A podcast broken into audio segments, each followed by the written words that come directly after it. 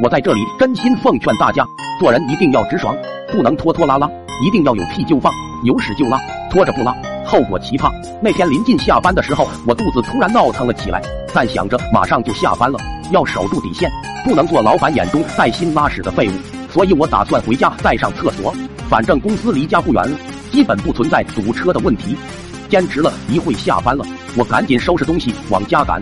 其实那会已经有点急了，但既然之前没选择带薪拉屎，那现在肯定不会再选加班拉屎这个选项，所以我义无反顾的往家赶。这期间很顺利的忍到了家里楼下，在等电梯的时候，来了个刚放学的小学生，我跟他一起进的电梯。不知道是我倒霉还是那小学生倒霉，电梯在升到八楼的时候，突然咔咔两下晃动，然后猛地往下一坠，灯一黑卡在了半中间不动了。我跟小学生一起被困在了电梯里。其实我们小区这个电梯这个早有预兆，以前就出过开门卡顿的情况，但物业压根不当一回事。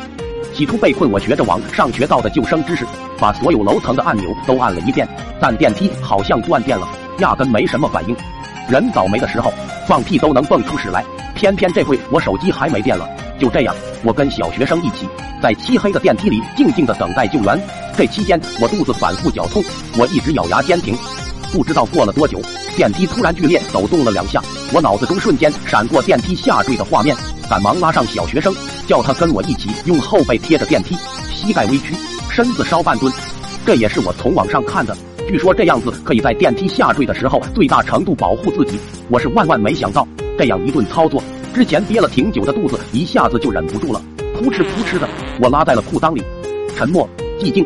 这时候小学生说话了，他说：“叔叔，你别怕。”没事的，我老师说电梯出事很少的，你别怕。刚刚还在我操作下紧张的靠着电梯的小学生开始反过来安慰我，他以为我被吓到拉裤子了。那一瞬间，我尴尬的头皮发麻，人一尴尬就更控制不住自己，我又拉了。我也不知道那天怎么回事，生产队的驴都没我那么能拉。我肚子啪嗒啪嗒的响，空气中弥漫着一股尴尬的味道。刚刚安慰我的小学生沉默了，他停顿了几秒，说：“叔叔，你别拉了，我害怕。”噗噗噗！我有点自暴自弃了。小学生听到声音，哇的一下哭了出来。叔叔，我们是不是会死？老师是不是骗我的？呜呜呜！叔叔，你别拉了，我害怕。呜呜呜！叔叔，我好像要死了，好刺鼻，我呼吸困难了。就在我准备安慰小学生时，电梯又突然咔咔抖动，然后一道光照射了进来。救援人员到了，那一刻，小学生相信了光。电梯门虽然打开了，但电梯环卡在半中间。我先把小学生给托举出去，然后自己再爬了出去。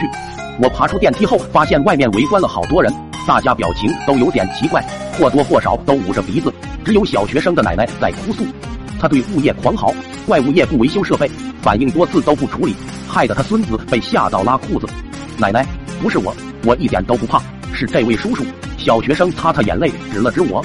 所有人目光顿时聚到我身上，像闪光灯一样卡卡的晃得我睁不开眼。那一瞬间，我好想跳回到电梯里，把门关上，自生自灭。